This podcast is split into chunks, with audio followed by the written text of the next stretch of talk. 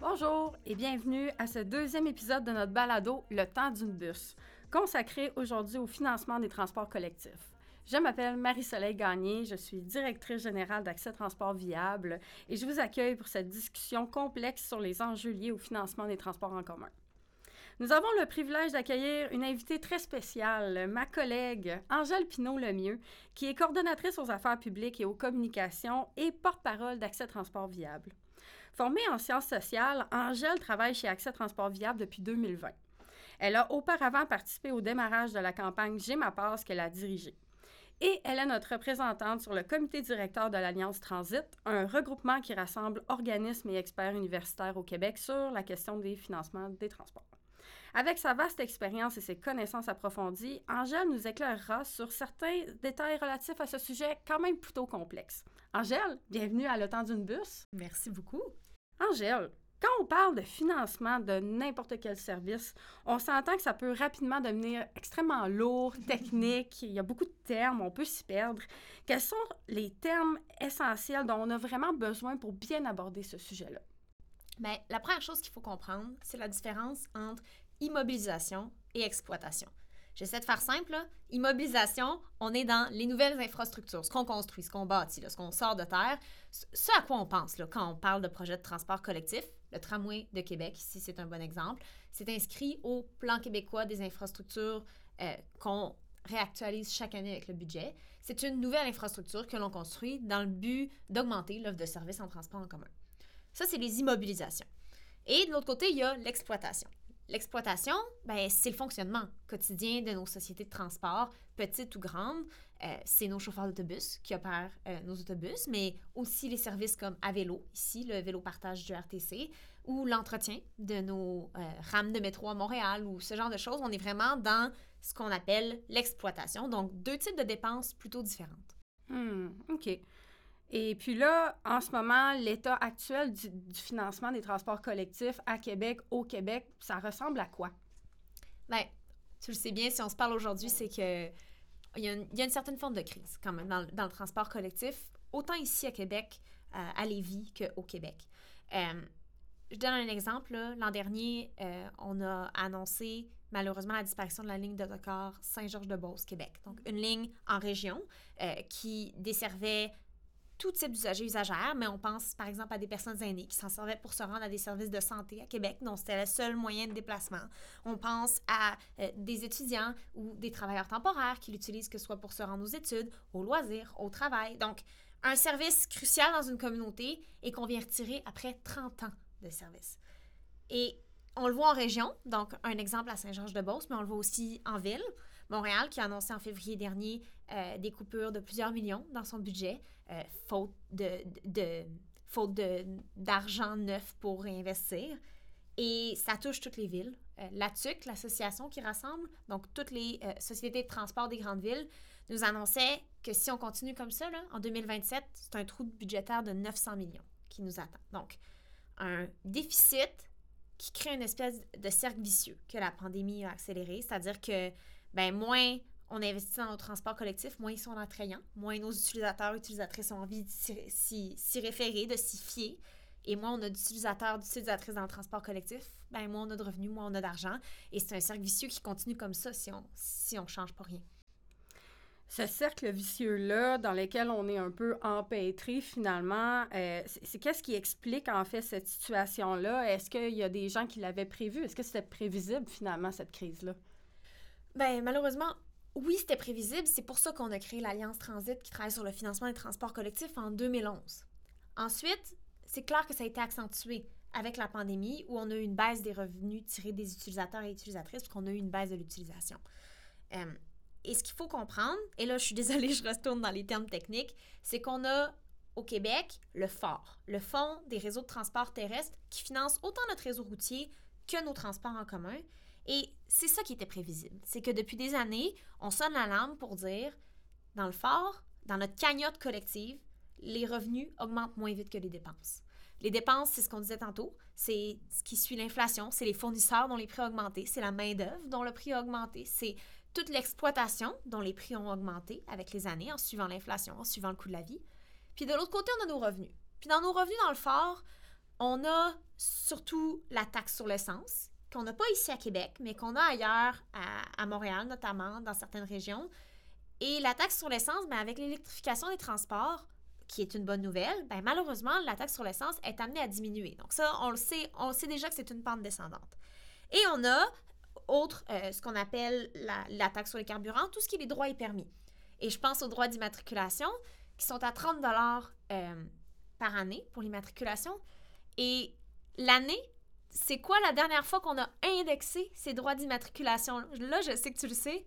C'est 92. 92, là, je n'étais pas née. Ça fait plus, ça fait plus de 30 ans. Est-ce qu'il y a d'autres types, j'en connais pas beaucoup, des exemples au Québec de droits, de, droits, de permis qu'on n'augmente pas d'année en année en suivant le coût de la vie. Donc, c'est ce qui fait qu'aujourd'hui, on se retrouve avec ce fonds-là qui est déficitaire largement et qui malheureusement fait en sorte que pour nos sociétés de transport, ben les dépenses augmentent, mais les revenus ne suivent pas. Hmm. C'est malheureux, effectivement. Euh, cette crise-là, euh, on, a des solutions, on les mm-hmm. connaît. Est-ce que tu peux en partager euh, quelques-unes pour nous pour s'assurer justement que toute la population soit desservie en transport collectif au Québec? Oui. Bien, puis j'aime que tu dises des solutions parce que je pense que le, la chose à retenir, c'est qu'il n'y a pas une solution magique.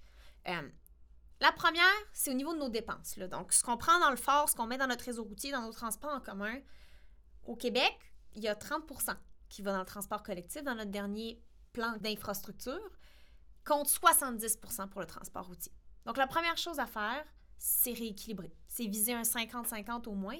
En Ontario, c'est l'inverse. On est à 70% dans le transport en commun, 30 dans le, dans le transport routier. On aime tellement se comparer à l'Ontario. Mais donc, le rééquilibrage, déjà, faire en sorte que on, rehausse la barre pour le transport collectif. Puis, ben, les autres pistes de solutions que l'Alliance Transit met de l'avant, ça concerne l'écofiscalité. Puis l'écofiscalité, on parle autant des solutions existantes, donc la taxe sur l'essence, le fait de la mettre à niveau et le fait d'élargir. Euh, le fait que toutes les régions du Québec puissent avoir, ou toutes les régions métropolitaines puissent avoir une taxe sur l'essence qui finance les transports collectifs. Et ben, les droits d'immatriculation, dont on parlait tantôt. Si on ne met pas à niveau euh, ces droits d'immatriculation-là, on voit que la communauté métropolitaine de Montréal en fait la demande en ce moment. On sait que la communauté métropolitaine de Québec travaille sur la question. Donc, il y, a, une urgence là, à venir euh, mettre à niveau ces sources de revenus qui sont existantes. Et puis, il y a inévitablement les nouvelles sources de revenus. Et c'est là que l'Alliance Transit presse le gouvernement d'agir, notamment avec un exemple, je ne vous les nommerai pas toutes, mais un exemple, la tarification kilométrique.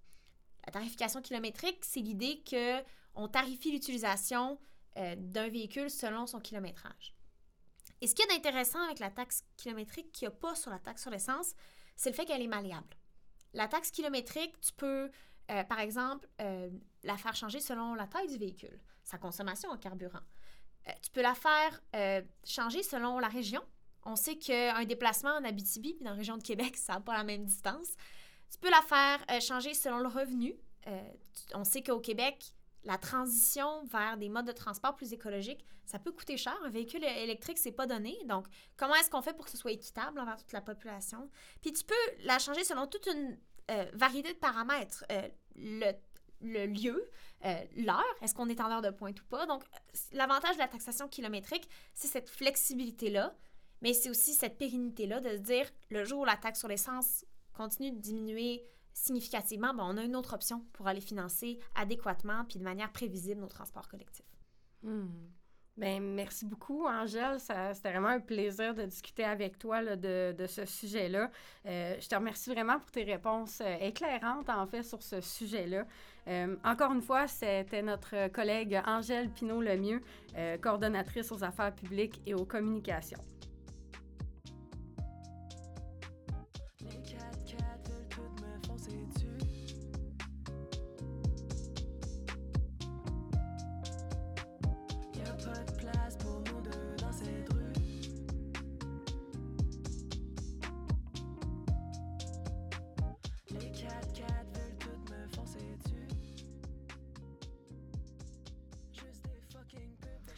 C'est maintenant le temps du segment de l'encyclopédie de l'équipe. Bienvenue au segment L'encyclopédie de l'équipe. C'est la partie du balado où nous dédions un peu de temps à mieux comprendre le contexte et l'histoire derrière la mobilité durable, ses termes, son évolution. Aujourd'hui, nous allons monter un portrait de l'histoire du rôle des transports collectifs dans nos espaces urbains. Selon la Bibliothèque nationale de France, c'est Blaise Pascal qui, en 1662, fondera la toute première société de transport en commun à Paris, introduisant des itinéraires prédéfinis et des horaires fixes. Des voitures abordant les armoiries de la ville, offrant 8 places chacune, parcourent 5 trajets spécifiques avec des arrêts prédéterminés. Plus tard, au 19e siècle, ce sera au tour des omnibus, mot latin signifiant pour tout le monde, ainsi que les tramways et les trains métropolitains, le métro. Plusieurs de ces premières tentatives visant à créer des réseaux de transport en commun étaient organisées sous forme d'entreprises privées. C'était le cas notamment du service de l'ancien tramway de Québec, actif de 1865 à 1948, dont la compagnie du chemin de fer des rues de Québec s'occupe de l'exploitation et qui nécessite des profits afin de maintenir sa desserte. Cependant, au fil des années, l'influence du secteur public a considérablement augmenté. Aujourd'hui, les transports en commun sont de plus en plus perçus comme un service public. À titre d'exemple, à Québec, le réseau de transport de la capitale tel que nous le connaissons est né en 1969 sous le nom de la Commission de transport de la communauté urbaine de Québec. De nos jours, le RTC est gouverné par un conseil d'administration composé de sept élus deux membres indépendants et trois membres indépendants issus de la clientèle. Toutes ces personnes sont nommées par le Conseil d'agglomération de Québec.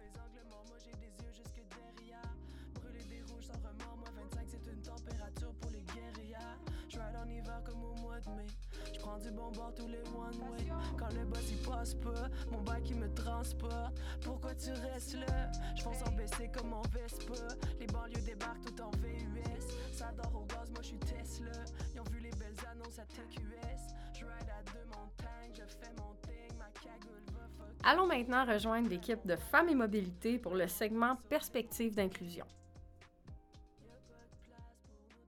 Commençons par rappeler un fait. En 2017, c'est entre 17 et 19% de la population qui vivait sous le seuil de revenu viable, c'est-à-dire un revenu permettant de vivre dignement et d'échapper à la pauvreté. Et quel rapport avec la mobilité? Bien, pour ces personnes, il est extrêmement difficile de consacrer de l'argent à leur déplacement. C'est pourquoi la totalité des personnes à faible revenu vivent un déficit de mobilité. Et concrètement, c'est quoi les conséquences? En fait, les personnes à faible revenu doivent s'empêcher de se déplacer pour respecter leur budget limité. On a donc des personnes qui ne peuvent pas se rendre à l'épicerie, qui ne peuvent pas rendre visite à leur famille, qui ne peuvent pas aller se soigner, qui ne peuvent pas accéder à la nature, etc. Et lorsque certains déplacements sont absolument nécessaires, elles doivent couper dans leurs besoins essentiels, comme se nourrir, ou encore elles doivent littéralement s'endetter pour pouvoir se déplacer. Parce que les principaux moyens de transport, ben, ça coûte trop cher. Savez-vous combien ça coûte une passe d'autobus à Québec? C'est 95 dollars par mois, c'est énorme. Le coût du transport en commun, c'est donc un frein majeur à la mobilité des personnes les plus pauvres, alors même que leur déficit de mobilité est l'une des causes de leur maintien dans la pauvreté. Donc ça ne fonctionne pas. Et c'est qui les personnes qui vont être les plus impactées? Ben, on constate en fait que les femmes, et en particulier les mères monoparentales, les femmes seules et les femmes en situation de précarité, vivent un plus grand déficit de mobilité. Pour rappel, l'équité salariale entre les femmes et les hommes n'est toujours pas acquise, puisqu'en 2018, le salaire horaire médian des femmes ne s'élevait qu'à 89% de celui des hommes. Les femmes sont aussi moins nombreuses à occuper un emploi et sont plus nombreuses que les hommes à occuper des emplois à temps partiel, des emplois qui sont aussi précaires et non syndiqués. Pour toutes ces raisons, les femmes sont plus à risque de vivre une situation de précarité. Et ces inégalités économiques, elles vont se refléter dans les habitudes de mobilité. En raison de la précarité qui les touche disproportionnellement, les femmes sont plus nombreuses à ne pas avoir accès à une voiture, une réalité qui limite notamment leur capacité à se trouver un emploi bien payé et contribue à les maintenir dans le cycle de la pauvreté. Cette précarité, ça les rend aussi tributaires des autres moyens de transport, comme le transport en commun, dont elles sont la principale clientèle. On le rappelle, 58% des personnes usagères du RTC sont des femmes. Le transport en commun, c'est donc un enjeu central dans leur vie quotidienne. Il est essentiel à leur autonomie, à leur intégration au marché du travail et à leur qualité de vie en général. Quand je pars, moi j'ai pas d'horaire. Transport assez honorable. Pas de gaz dans mes honoraires. Prends le bus, c'était monogame. Moi, il faut que je pars. J'ai pas le temps, bye man. Faut que j'aille sur une blind date. Moi, il faut être minded. Mes fesses, ils sont C'est ce qui conclut d'aujourd'hui sur euh, le financement des transports collectifs, en espérant que vous en avez appris davantage et que vous avez apprécié euh, d'en apprendre plus sur le sujet. Un grand merci à Angèle Pinot-Lemieux euh, d'avoir été des nôtres aujourd'hui et à l'équipe de Femmes et Mobilité euh, d'avoir partagé euh, leur expertise. Ne manquez pas notre prochain épisode. Merci beaucoup et au revoir.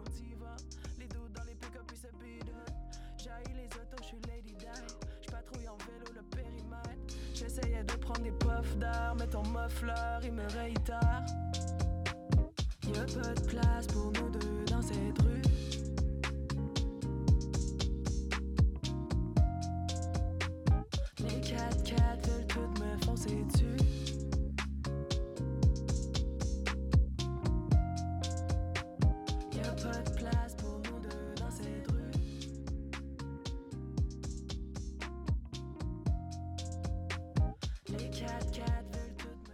Le temps d'une bus est une production d'accès transport viable, un organisme à but non lucratif ayant pour mission de défendre les droits des utilisatrices et utilisateurs des transports collectifs et actifs, ainsi que de promouvoir la mobilité durable dans les régions de la capitale nationale et de la Chaudière-Appalaches.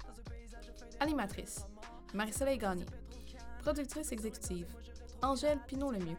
Scénario et montage Marie-Gabrielle Mengui et Jack Bradley.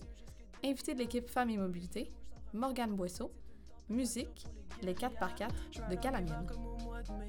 Je prends du bon bord tous les one way. Quand le boss il passe pas, mon bac il me transporte. Pourquoi tu restes là? Je fonce en baisser comme mon Vespa. Les banlieues débarquent tout en VUS. Ça dort au gaz, moi je suis Tesla. Ils ont vu les belles annonces à TQS. Je ride à deux